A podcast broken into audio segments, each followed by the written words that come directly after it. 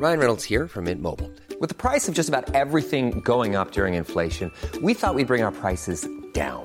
So to help us, we brought in a reverse auctioneer, which is apparently a thing. Mint Mobile unlimited premium wireless. Ready to get 30, 30, bit to get 30, bit to get 20, 20, 20, bit to get 20, 20, bit to get 15, 15, 15, 15 just 15 bucks a month. So, Give it a try at mintmobile.com slash switch. $45 upfront for three months plus taxes and fees. Promo for new customers for limited time. Unlimited more than 40 gigabytes per month. Slows. Full terms at mintmobile.com. Cada noche los expertos se reúnen para debatir, polemizar, desmenuzar a la noticia y a sus protagonistas en una mesa de opinión que saca chispas. Esto es El Heraldo, la silla rota por El Heraldo Radio. Iniciamos. ¿Qué tal? Muy buenas noches, bienvenidas, bienvenidos a esta mesa de opinión, El Heraldo de México, La Silla Rota. A nombre de Alfredo González, titular de este espacio, le saluda esta noche su servidor Isaías Robles, dándole la bienvenida a mi compañero y amigo Jorge Ramos. Jorge, ¿qué tal? Bienvenido, muy buenas noches. Isaías, ¿qué tal? Buenas noches y buenas noches al auditorio. Fíjate que, pues finalmente, ¿no? Eh, finalmente hubo humo blanco y la Cámara de Diputados terminó con un acuerdo, pues prácticamente unánime, digamos, unánime, que hubieran sido todos los que estaban presentes, pero eh, creo que cinco votos por ahí Seis en contra. abstenciones seis- y cinco en contra. Cinco en contra y seis abstenciones. Se logró ese acuerdo que pues redefine eh, la mesa donde sesionan los integrantes del Consejo General del Instituto Nacional Electoral. Ese, ese, ese es el tema que nos trae hoy. Así es, así es, Jorge. Y bueno, para hablar del tema, precisamente damos la bienvenida a la doctora Carola García Calderón, directora de la Facultad de Ciencias Políticas y Sociales de la UNAM, así como a José Ro- eh, Rodlán Chopa, él es investigador del CIDE, miembro del comité técnico que pulió la lista de candidatos. Fue ya- miembro, ya fue, porque ¿Sí? ya, se- ya, ya, se- ya se acabó. Fue, Exactamente, sí. fue. Y además, pues él, eh, participó directamente en este proceso de la elección de los nuevos consejeros del INE. A ambos, gracias por aceptar nuestra invitación. Bienvenidos, muy buenas noches. ¿Qué tal? Muy buenas noches. Un gusto estar con ustedes. Doctora, Eh, buenas, la saludo. buenas noches, Jorge Ramos y Sayas Robles. Es un gusto estar aquí en la transmisión. Así es. Pues muchísimas gracias. Bueno, pues eh, me gustaría empezar con eh, la doctora Carola García. Pues una primera valoración eh, sobre esta integración del INE con dos consejeras y dos consejeros más. ¿Cuál sería una primera valoración, eh, doctora Carola García, eh, de la Facultad de Ciencias Políticas y Sociales de la UNAM? Bueno, la primera valoración tiene que ver con la propia conformación del INE, los objetivos, las dos principales funciones con las que el INE se creó, que tienen que ver con contribuir a la vida democrática, también fortalecer el régimen de partidos y dentro de esto es muy importante el instituto es una autoridad independiente, es un organismo autónomo y es muy importante la forma en que se designan y eligen a los consejeros. La primera valoración tiene que ver con que, bueno, se partió de un principio de, equidad de género. En esos términos son dos consejeros eh, hombres, dos consejeros mujeres. Y también la, lo que yo destacaría es que estos organismos autónomos, desde que se, formaron, se conformaron, no solamente es el INE, está el IFAI, está el Banco de México, está el IFETEL, los organismos autónomos, siempre se plantearon justamente con ese carácter de tener una distancia, una autonomía del gobierno. Y esto no siempre se respetó, no siempre funcionó, no siempre funcionó así. Muchas veces este se rompía el, esta idea de autonomía con la participación de cuotas de los partidos políticos, con una injerencia fuerte del Ejecutivo, y que esto con la conformación del comité técnico y los acuerdos que se lograron en, dentro de la coordinación en la Cámara de Diputados, en la coordinación política, este pudieran hacernos pensar que va a haber un principio de inicio de un trabajo con mayor autonomía que lo que ha sido en las últimas eh, elecciones de consejeros del INE. Esa sería una primera un primer acercamiento al tema.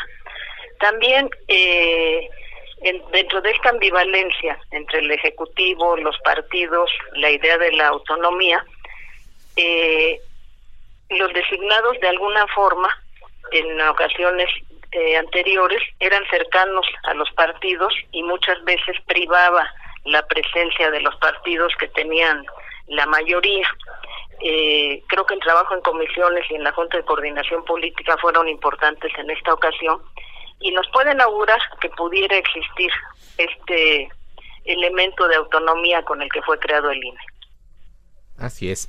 Eh, doctor José Roldán Chopa, a reserva de que más adelante nos detalle las vicisitudes que enfrentaron como comité, le preguntaría cuál es la primera valoración de lo ocurrido este miércoles allá en el Pleno de la Cámara de Diputados. Eh, creo que el final del proceso es un muy buen inicio en, la, en lo que viene para el INE. Eh, me parece que uno de los grandes problemas que fueron motivo del cuestionamiento que ha tenido en los últimos procesos electorales tiene que ver con un resultado de lo que comentaba la doctora y es la exclusión que sienten algunas de las fuerzas políticas, particularmente quienes ahora están en Morena, eh, y que fueron excluidos, marginados de la integración de los consejeros electorales, que yo coincido con eso, predominaban las cuotas y por tanto creo que el hecho de que tengamos una integración por, por casi unanimidad eh, de los diputados, pero la unanimidad de las fuerzas políticas supera este problema de la exclusión y ahora tenemos la inclusión, es decir, los consejeros son de todos y no son de nadie a la vez. Y me parece que eso es muy buen un buen inicio porque eso es una pieza que nos permite eh, basar la confianza que es tan necesaria en este tipo de instituciones que tienen que tener imparcialidad, objetividad y neutralidad respecto a las distintas fuerzas políticas. Yo creo que eso es un buen inicio, por supuesto, como todo proceso tiene sus vicisitudes, que podríamos abundar después, pero los procesos democráticos no son fáciles. Y yo creo que eh, cuando dejan huella, cuando los procesos son largos y de negociaciones complejas, me parece que eh, la dificultad también contribuye a, mayor eh, fortaleza y por tanto un mayor, mm, voy a emplear una palabra coloquial, agarre en, eh, cimentación, raíz y bueno, nadie perdió todo ni nadie ganó todo y me parece que eso es positivo. Así es. Claro, pues es eh, muy interesante que eh, ambos estén eh, coincidiendo en que efectivamente se logró algo que, digamos, nunca, nunca se alcanza el 100%, ¿no? De, de lo deseable, ¿no? De que sea una perfección. Pero creo que nos, nos aproximamos mucho al, a lo que, al, al ideal que, que, se está buscando. En este caso del, del, del, del IFE. Pero la pregunta siguiente es, bueno, eh, salvo el primer IFE, que se logró con un gran acuerdo político en las siguientes integraciones, siempre hubo señalamientos eh, de haber sido secuestrado por los acuerdos eh, de partidos y ya ustedes la ahorita la acaban de mencionar, el tema de las cuotas y los cuates. Pero la pregunta, José Roldán, en tu experiencia, eh, como parte de lo que fue este, este comité. La verdad es que es un comité bastante eh, eh, respetable, con, plural, plural este, y digo, yo tengo mis asegúnes con, con uno de los integrantes, ¿verdad? Pero, como todos. como todos, pero, pero la verdad es que era, era un, un, un grupo bastante, bastante plural. Pero la pregunta es, José Roldán, sin tu experiencia, eh, se acabó ahora sí con esta frase de los cuates y las cuotas. Si Morena impuso perfiles, y lo digo porque ayer todo el mundo celebraba, pero de pronto salió un tuit de este, justamente eh, del doctor John Ackerman, eh, pues despotricando contra una de las integrantes, ¿no? Concretamente Carla Humphrey. Y diciendo que los otros tres este, eran de la lucha social, en fin, es decir, eh, elogiando tres, pero descalificando a una. Eh, José Roldán, la pregunta es, ¿Morena impuso perfiles? ¿Se acabaron las cuotas y los cuates?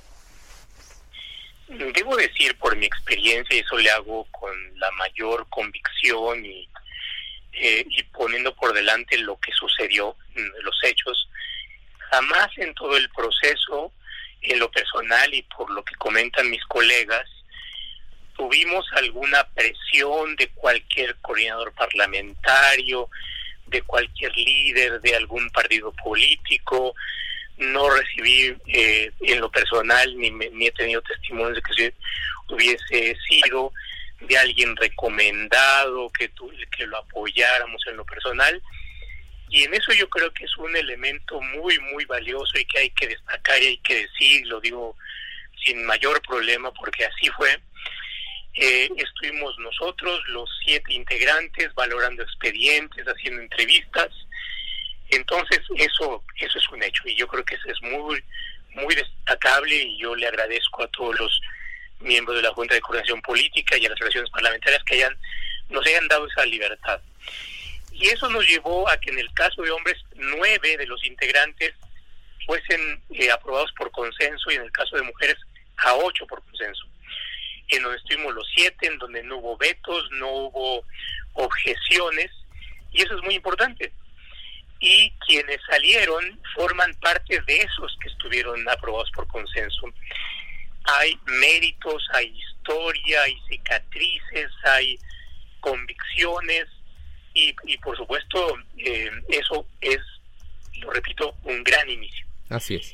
Eh, hubo un desacuerdo, por supuesto, en el caso de hombres de uno, pero la votación permitió superarlo, y en el caso de mujeres, las dos últimas también por votación, donde todos participaron, la última votación fue de 4 a 3, entonces, y, cuando hay una votación de 4 a 3, no puede decirse que hay un mayoriteo, que haya bloques, en fin, es un resultado natural de la, de la discusión, pero, pero también de la decisión. Entonces, esto es lo que hay que destacar. Eh, hay, por supuesto, diferencias naturales, pero no al grado de eh, cuestionar el, el proceso ni, ni la mayoría de las historias. Así es. Doctora Carola García, el nuevo INE tiene perfiles hostiles a la 4T. Pese a todo, ¿usted considera que el árbitro electoral sale fortalecido con la elección de estos cuatro nuevos consejeros?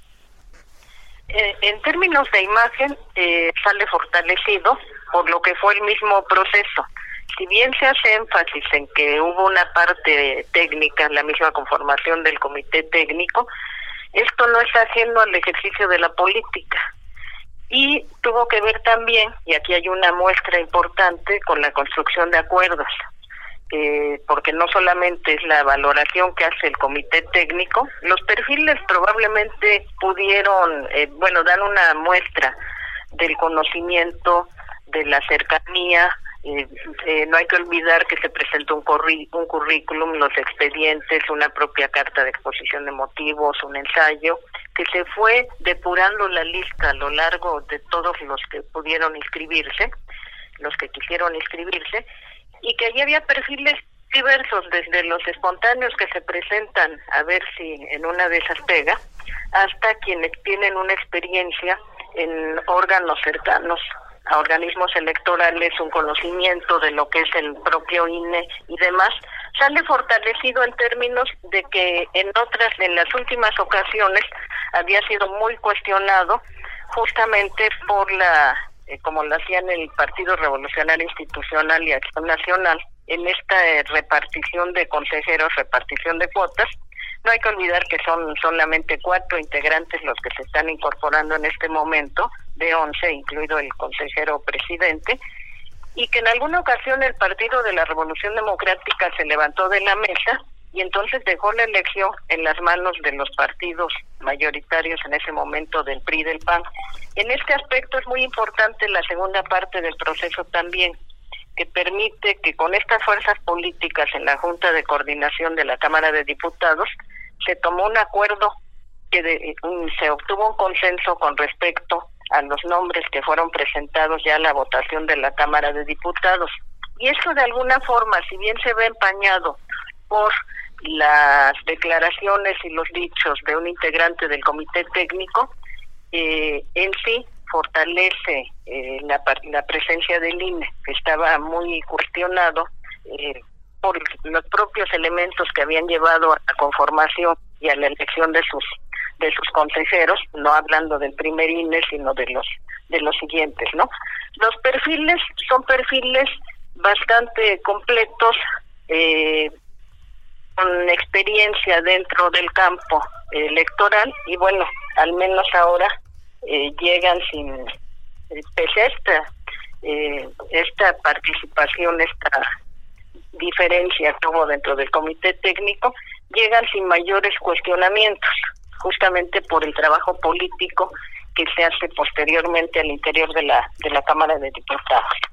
Y que de alguna forma está planteando esta distancia no solamente de las fuerzas que operaban para la designación de los consejeros en otros momentos. Quedó fuera esta imagen, quedó descartada esta imagen, decíamos ya de las cuotas, y de que en algún momento Morena iba a imponer este eh, y darle continuidad a esta repartición de consejeros como se venía dando en los últimos tiempos. Claro, pues interesante que bueno el la idea, digamos, eh, que prevalece es que, eh, pues, esta grosera reparto eh, que se hacía en otros, en otros momentos, en esta ocasión no queda esa percepción, sino que al contrario existe, digamos, la idea de que pues hubo jaloneo como puedes debe ser incluso en una democracia no y este como parte natural del proceso no así es. pues, la construcción de acuerdos y eso implica pues evidentemente que haya diferencias en algunos que haya vetos en fin pues es normal pues. Así es, pero al final de cuentas, eh, el, digamos, la votación que se dio, y sí creo que hay que recalcar el hecho eh, de que todos los partidos dieron su aval. Pero bueno, el, el 2021, pues ya está a la vuelta de la esquina, eh, pues será una auténtica batalla campal. Dentro de un año tendremos una nueva Cámara de Diputados, 500 legisladores, 15 nuevos gobernadores, 1924 alcaldes, 1063 eh, diputados locales eh, en 30 entidades, un total de 21.368 cargos van a estar en disputa. doctora Carola García, directora de la Facultad de Ciencias Políticas Sociales de la UNAM, ¿a qué nos enfrentamos y qué se espera ahora ya con este nuevo INE? Bueno, esta, justamente esta elección, que es una elección grande para el próximo año, pues está planteando, sería la primera prueba para estos nuevos consejeros que se integran y sería la primera prueba para este INE en condiciones quizá muy complejas, muy complejas en términos del panorama sanitario, del panorama económico al que se enfrenta. Ha habido una disminución también dentro del, del presupuesto del INE, pero aún así es un presupuesto bastante bastante grande todavía, eh, porque les toca organizar esta este próximo proceso electoral. Y bueno, yo creo que es, sería la primera prueba para este para este instituto, justamente esa elección, que a lo mejor tiene el tinte, si lo vemos al día de hoy, de de la discusión de los procesos de votaciones electrónicas. En junio, me parece, de este año, el INE eh, aprobó algunas reglas preliminares para el voto electrónico, que de alguna manera se ha hecho ya dentro de, de quienes viven fuera del país, pero que tiene muchas aristas. No creo que, que se fuera a ir por ahí el Consejo, el, se fuera a ir por ahí el, el INE pero este habría que pensar en las condiciones de ejercicio justamente de, los procesos que están cercanos, que en cuantía son muy numerosos, y que eh, ahí tendría que ver el carácter de garantizar justamente cómo contribuye a la vida democrática y cómo se, se, se garantiza la certeza en cómo se emiten y se cuentan los votos. Eh, esta sería, eh, lo pongo así en primer lugar, sería la prueba para este esta nueva conformación del INE, que insisto, son cuatro elementos que se van a incorporar a los que ya están dentro del instituto que siguen siendo una una mayoría no son perfiles eh, dentro de lo que me dentro de lo que lo que comentábamos en la pregunta anterior son perfiles sobrios son perfiles prudentes eh, hay una cierta garantía de independencia eh, de vocación democrática de quienes han sido designados. Y bueno, eh, por ahí habría, habría que ver qué tanta incidencia se tiene dentro de, los próximos procesos. Claro, Creo que es un avance. doctor eh, José Roldán Chopa, ¿cómo avisora usted el papel y el reto que tiene el instituto con estos nuevos cuatro consejeros rumbo a este 2021 que se avisora como una verdadera batalla campal? Y hay un primer punto de legitimidad. Creo que la inclusión y no la exclusión da ya una legitimidad al nuevo INE. Viene ahora otra legitimidad que es la del ejercicio, cómo se comportan, cómo construyen acuerdos. Me parece que hay un buen punto. Coincido con la doctora el que los cuatro me, nos parecieron y me parecen perfiles enterados, conocedores, con experiencia, con posiciones eh, definidas, pero también con capacidad de diálogo y de construcción de acuerdos. Y yo creo que eso es muy relevante en un órgano colegiado. Viene ahora, por supuesto, cómo enfrentan las elecciones, cómo van construyendo y armando los acuerdos, cómo recomponen la relación a veces tensa con el Ejecutivo, pero yo creo que viene un, una, una primera tarea de oxigenación y de reformulación de las relaciones. No nos conviene como país una, un escenario de enfrentamiento y de tensión, cuando lo que requerimos es colaboración y cooperación en las instituciones públicas. Así es que en eso yo soy optimista. Eh, y bueno, pues eh, creo que eh, vamos avanzando y la democracia no es un día de campo. Y, bueno, pues creo que en, eso vamos bien. Claro. Pues finalmente, para, para, para completar, porque estamos ya casi terminando esta primera parte de nuestra emisión, yo les quisiera preguntar a, ambos una idea final. después de este proceso, ¿Qué, ven a futuro? ¿Es necesaria una reestructuración del INE? ¿Se requiere un adelgazamiento burocrático? ¿Hay que reducir las prerrogativas de los partidos políticos? Eh, el uso de la urna electrónica, como ya lo, lo, anticipaba eh, la doctora Carola García. En fin, una reflexión final muy breve para ambos. Eh, doctora, si quiere usted em, iniciar, Carola García. Sí, creo que bueno, señalaba que el presupuesto del INE sigue siendo alto, son 11 mil millones de pesos todavía. Y un poco es cómo se distribuye este presupuesto. Sí son elecciones caras, sí se destina muchísimo a lo que son los procesos electorales, a todo lo que implica desde su inicio hasta la culminación los procesos electorales pero también tendríamos que ir avanzando en tener un mayor grado de madurez en los procesos democráticos.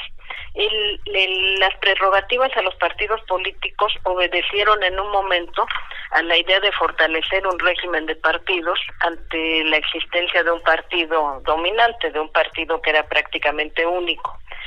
Si este ejercicio de madurez de las propias organizaciones políticas pudiera ir avanzando, sí se podría pensar en reducir eh, tantas prerrogativas, que los partidos fueran responsables de su propio funcionamiento, sí un acompañamiento financiero con el dinero público, pero no solamente que dependieran de ese financiamiento, lo cual abre toda una discusión con respecto a dónde viene también un dinero que no solamente es el que reciben por parte pública, sino intromisiones que pudiera haber, que ya se ha señalado como de, de grupos delictivos que, que, metieran la mano en elecciones, ¿no? Creo que tendríamos que apuntar al fortalecimiento de esta institución como organismo autónomo y al papel con, y retomar los elementos, los objetivos con los que fue creado el, el INE pensar en fortalecer eso y pensar también en un mayor grado de madurez política de las organizaciones eh, con esos fines que participan en, la vida pública en este país. Bien. Bueno, doctor José Rodán Chopa, su último comentario. Creo que es posible mejorar. Uno de los retos es cómo fortalecemos la capacidad de gobierno de los partidos políticos. Creo que los partidos se han centrado más en cómo ocupar cargos y puestos que en cómo mejorar sus capacidades de conducción del gobierno y cuando hablo de esto es cómo resuelven o cómo resolvemos los problemas públicos, los problemas sociales, la marginación, eh, las crisis económicas, el medio ambiente, etcétera. Creo que es un reto del sistema electoral y creo que ahí nos está haciendo algo. Por supuesto puede mejorarse la eficiencia del instituto, sus capacidades, eh, hay que repensar el financiamiento de partidos políticos, no es algo sencillo, pero me parece que, que estamos gastando mucho como sociedad para resultados que no son los deseables y creo que por ahí van los retos. Así es. Eh, doctora Carola García Calderón, directora de la Facultad de Ciencias Políticas y Sociales de la UNAM, doctor eh, José Roldán Chopa, investigador del CIDE y quien fuera miembro de este comité técnico que pulió la lista de los candidatos hoy ya consejeros electorales. Muchísimas gracias a ambos por aceptar nuestra invitación y mantenemos abierta la comunicación con ambos. Muchísimas gracias. Muchas, gracias. por la invitación y saludos a todos. Buenas noches y muchas gracias por la invitación al Heraldo y a la Silla Rota. Perfecto, muchísimas gracias. Si te parece, Jorge, una pausa y volvemos con la segunda parte de esta mesa de opinión. Volvemos.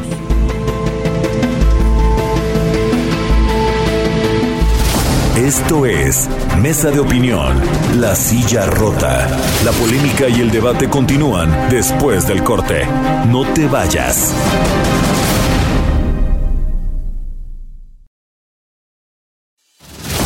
El Heraldo, La Silla Rota. Mesa de análisis e investigación con Alfredo González Castro y Jorge Ramos. Regresamos.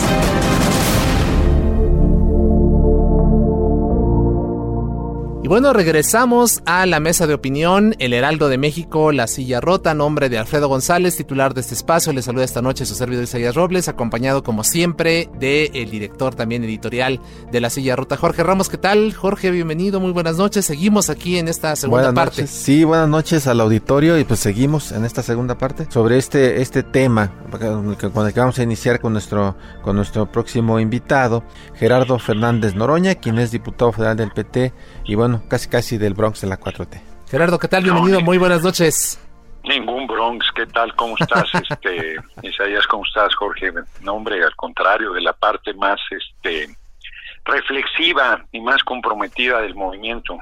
A Híjole, eso, Porfirio eso Muñoz Ledo creo que tiene otros datos. ¿eh? Exactamente, ¿eh? lo comentamos justo bueno, por eso. Porfirio Muñoz Ledo, yo les digo que cuando yo era niño, yo siempre he tenido el carácter fuerte, como tenía como 7, 8 años y me hacían enojar mis compañeritos jugando fútbol, por algún reclamo que yo sentía injusto y empezaba yo a tirar goles a mi portería. Pues así está Porfirio, nomás que él no tiene siete, ocho años.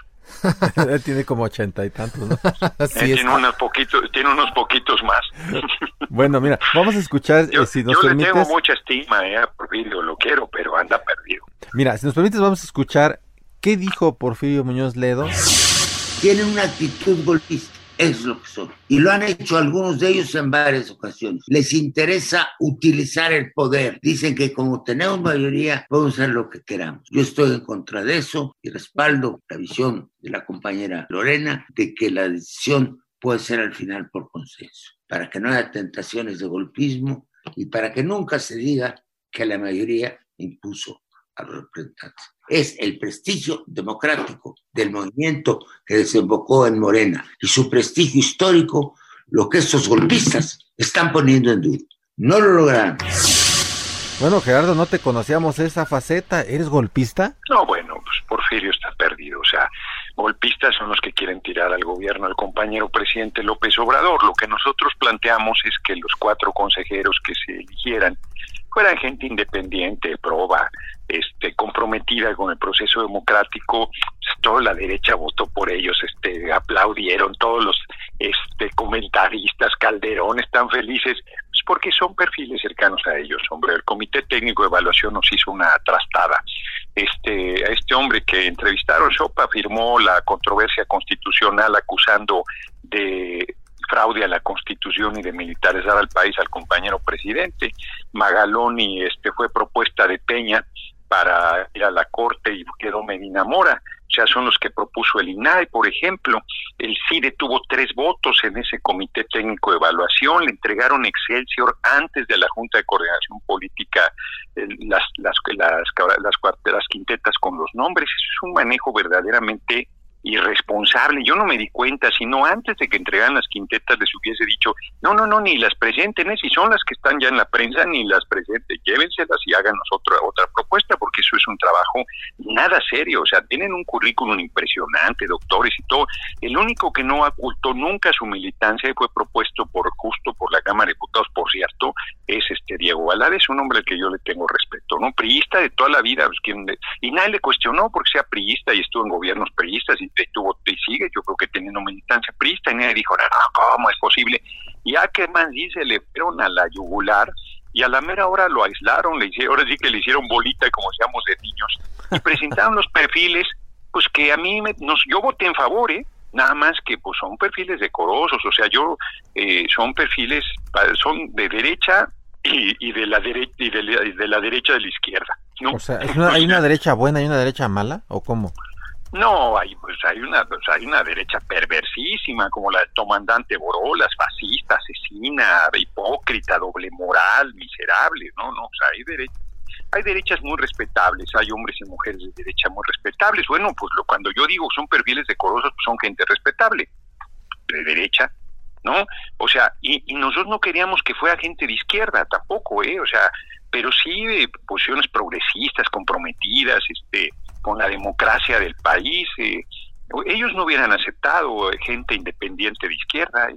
no del movimiento. Nosotros no queríamos, o sea, ahí quien plantee que nosotros queríamos el control del órgano electoral está diciendo necedades, o sea, son cuatro de once los que se eligieron, pero sí era importante que fueran perfiles de, mucha, de personalidad, de mucha fuerza, pues, para hacer un contrapeso en ese órgano electoral que está totalmente desacreditado, o que, o sea, a ver, Lorenzo Córdoba es un, esa aclamación de la gente que dice que hay que quitarlo, o sea, Pepe, no solo Ciro Murayama, o sea, a ver, Gerardo, vamos nombre por nombre, por ejemplo, Carla Humphrey, ¿qué te parece no, Carla no, Yo no, no, yo no, no te en favor de ellos, no, no, no quise lastimar ni siquiera, recordarán, estuve por el PT en, las, en la larguísima entrevista del domingo de los 20 perfiles que, que se presentaron y no los quisimos lastimar a nadie. Y mira que había algunos que de verdad era una majadería de verdad. Alguno participó en el fraude electoral del Estado de México, apenas en 2017.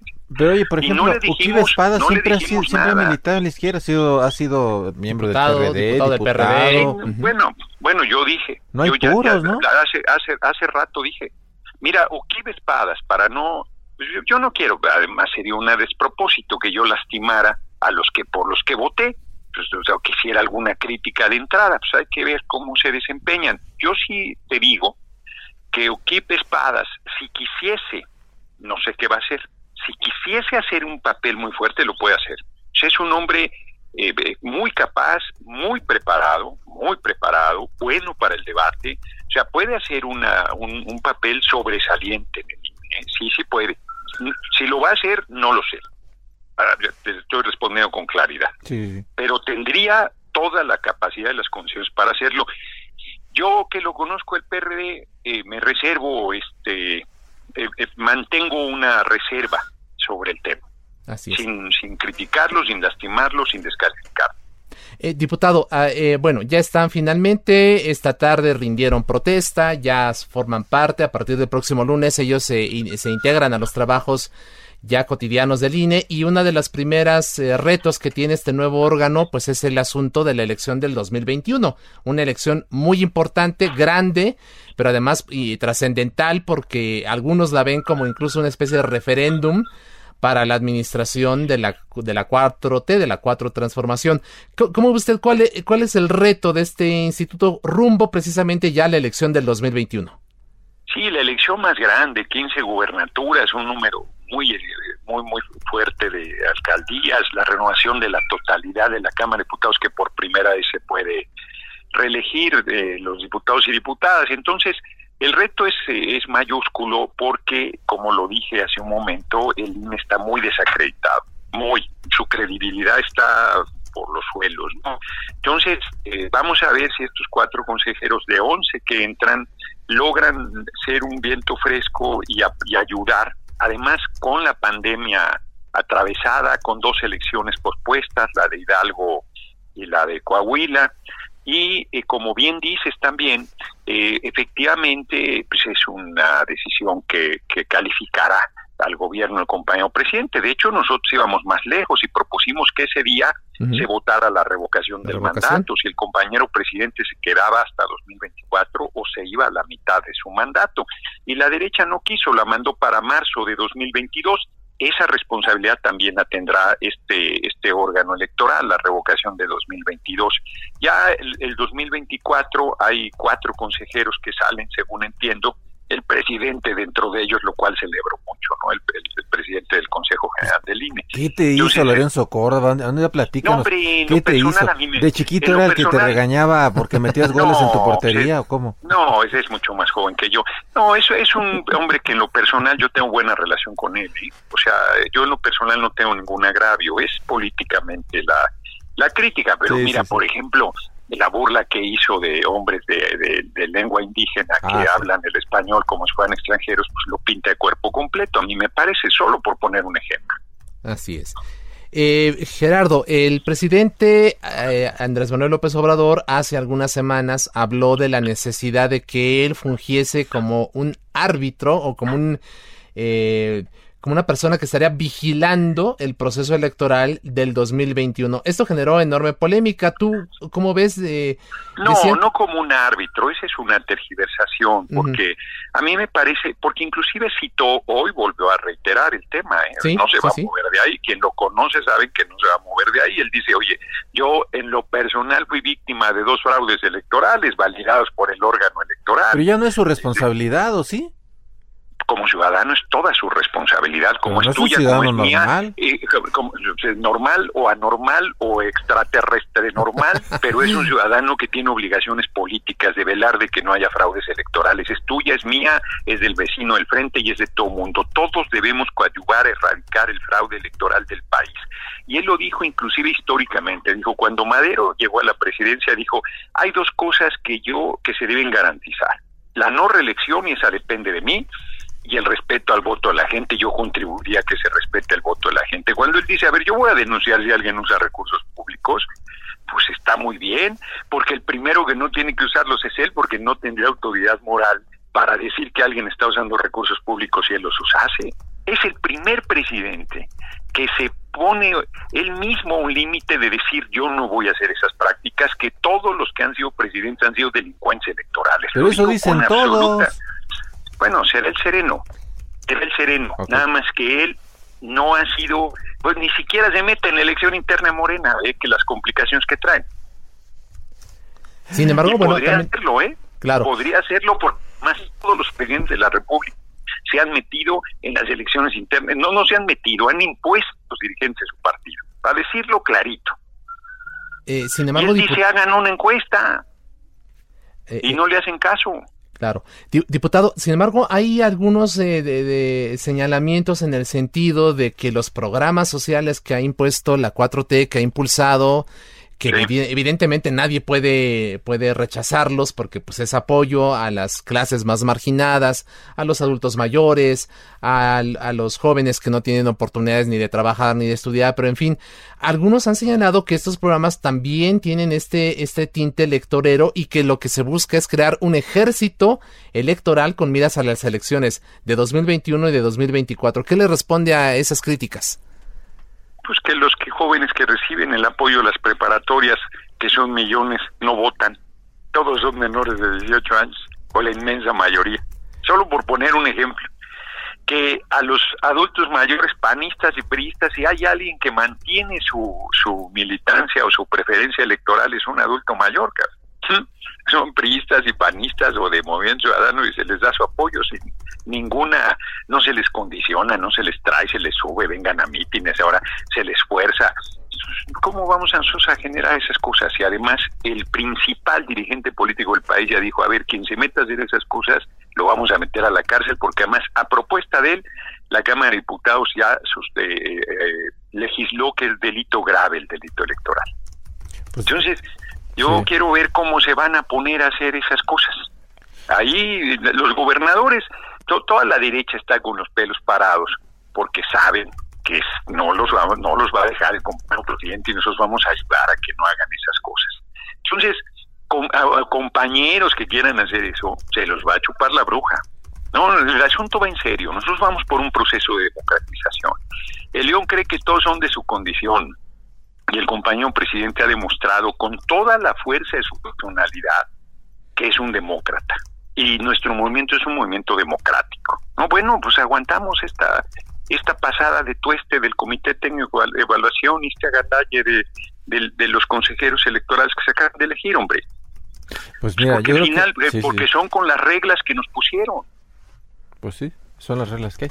Pues mira, yo creo que sí habrá que este, ir sacando las rodilleras, las espinilleras, el casco y todo, porque el 21 se va a poner esto de a peso. Va a ser duro, va a ser duro. Va a estar muy bueno. Pero como nos decían hace rato nuestros invitados también, o sea, unas elecciones pues no son no es un, no es un día, de campo, ¿no? O sea, evidentemente tiene no, que pues ponerse es una, sabrosa, ¿no? es Pues, una disputa electoral que Sí, es durísima claro. y para todos va a ser muy difícil, nadie la tiene fácil. 2021 va a ser una elección de un reto grande para todas las fuerzas políticas.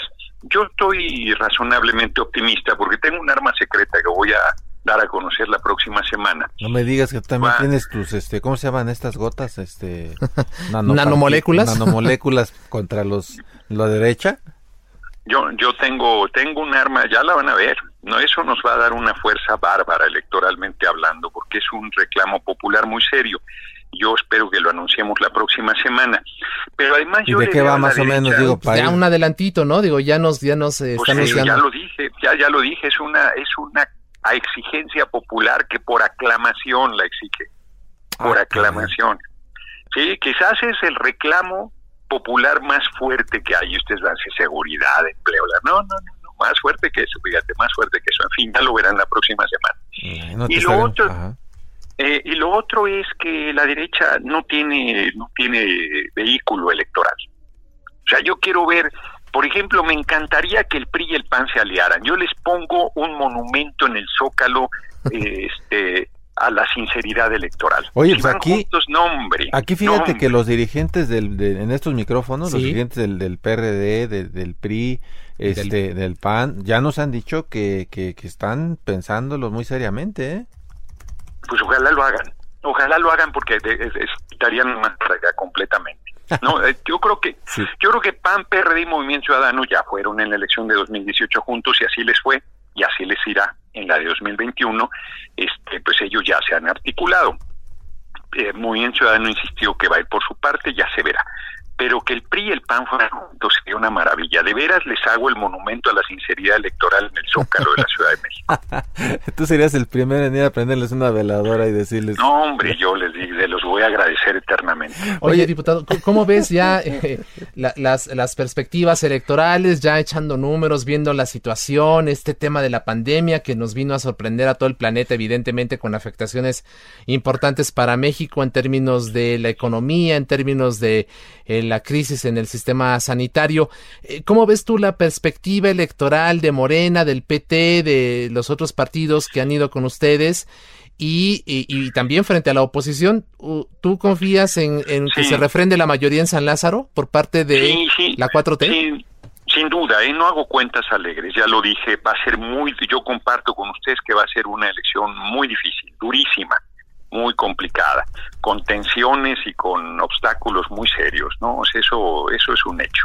Pero me parece, nosotros hemos hecho lo correcto, nosotros hemos hecho lo correcto, lo seguiremos haciendo y se y las cosas pues se van van to- van cayendo por su peso entonces este nuestro discurso ahora sí que nuestro discurso nuestro amor al pueblo es sincero nosotros el de nosotros no es de, de dientes para afuera y eso va a ir quedando claro cada vez más para quien no lo tiene claro este y, el otro problema que ya lo dije es la falta de credibilidad que tienen la oposición son muy hipócritas, son muy de doble moral, hombre. No, no tienen banderas, o sea, las banderas que toman son las que han sido nuestras banderas, este, o sea, son, pues son hipócritas, pues. Entonces yo creo que nos va a ir bien.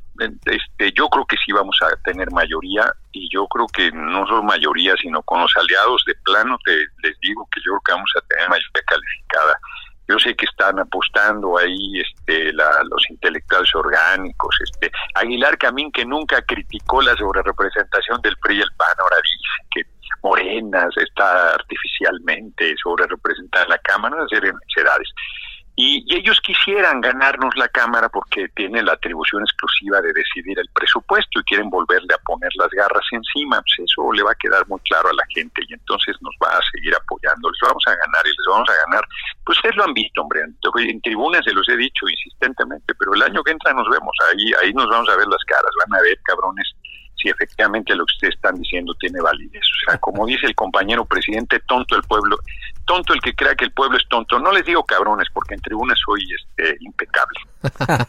Muy bien. Oye, Gerardo, fíjate que la semana pasada tuvimos, te decía, a este al senador eh, Germán Martínez y quisiera preguntarte a ti eh, algo que también le, pregunté a él. Eh, ¿Qué es, eh, digamos, lo, lo que lo que tú ponderas, digamos, como positivo eh, del, del presidente López Obrador, pero también, ¿qué criticas de López Obrador? ¿Qué, qué es, ¿En qué se está equivocando el presidente? En, en una balanza, ¿cuáles serían los, los, eh, los pros y los contras de esta administración y de la figura?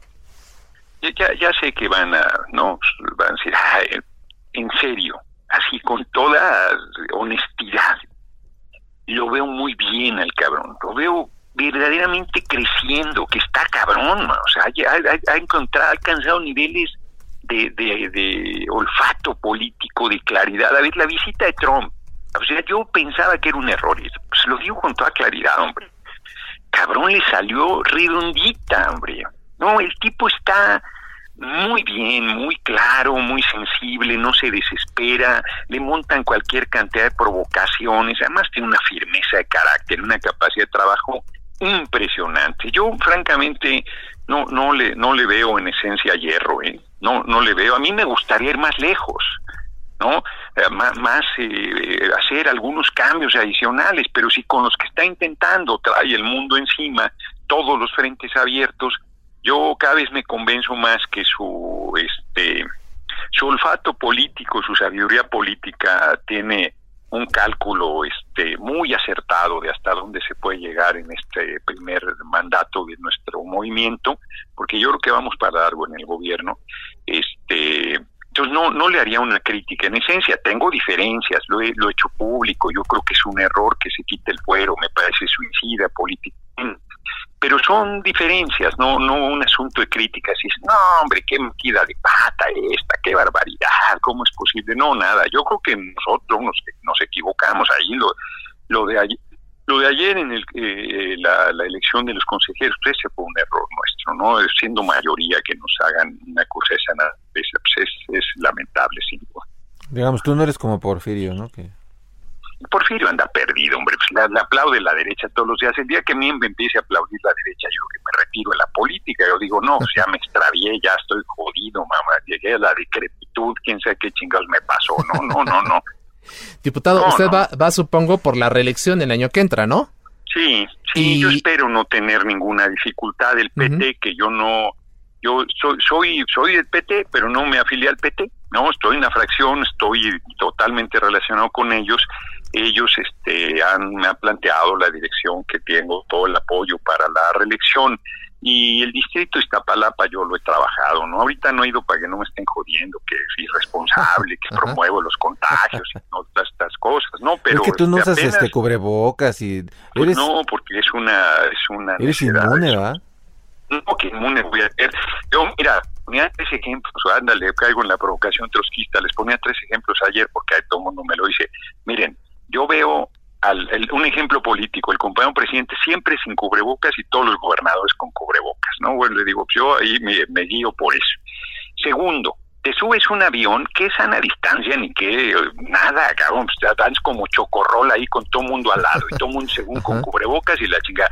Te llevan los alimentos o los líquidos para que tomes algo y todo no se quita el pinche cubrebocas y es el aire reciclado y viciado de dos o tres horas de vuelo, pues es una toma de pelo. Tercer ejemplo, todos los que viven en la calle ya se hubieran muerto, pues no pueden usar cubrebocas ni lo usarán. Pues a- ahí está, ahí está. Ni, ni cubrebocas, ni tapabocas, ni nada. Ge- Gerardo Ni Fernández nada. Noroña siempre, siempre pues eh, diciendo lo que, lo que piensa. En un minuto, diputado, ¿cómo ve los retos de la 4T a partir de la elección de 2021 en la segunda mitad de esta administración? Muy grandes, muy grandes, muy grandes. Cuesta arriba, la, la hazaña del primero de julio fue una gran hazaña y apenas empezaron nuestros problemas. Cada día los retos son mayores, así es que no va a ser nada sencillo, pero estoy cierto que les vamos a ganar con, con absoluta contundencia. Y con, y con eh, posibilidad muy fuerte de refrendar eh, en la presidencia en Mínimo 2024. mayoría. Sí, claro. Sí, bueno, fíjate, ahí nuestro, yo creo que nuestro momento más difícil en este sexenio va a ser 2023, el relevo del compañero presidente, la designación de su relevo. Ese va a ser el momento más duro, quizás de quiebre este eh, del movimiento, porque puede que alguno que quiera ser algún alguno que rompa con el movimiento, ¿no? Y eso eh, puede hacer daño, ¿no? Ese es el momento que a mí más me preocupa. Yo yo aspiro, ya lo he dicho muy claramente, y yo seré siempre factor de unidad.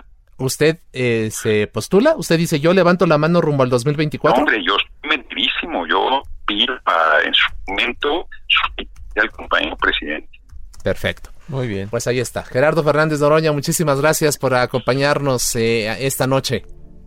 Dale, un abrazo, muchas gracias. Un abrazo, muchas, gracias. ahí está. Y bueno, pues por lo pronto nos vamos, eh, Jorge, agradecemos mucho que nos haya acompañado en esta emisión de la Mesa de Opinión del Heraldo de México, La Silla Rota. Descanse, muy buenas noches y quédese en casa. Muy buenas noches y como siempre no se les olvide ser felices. Si pueden, quédense en casa. Esto fue El Heraldo, La Silla Rota, por El Heraldo Radio, con la H que sí suena. Hasta entonces.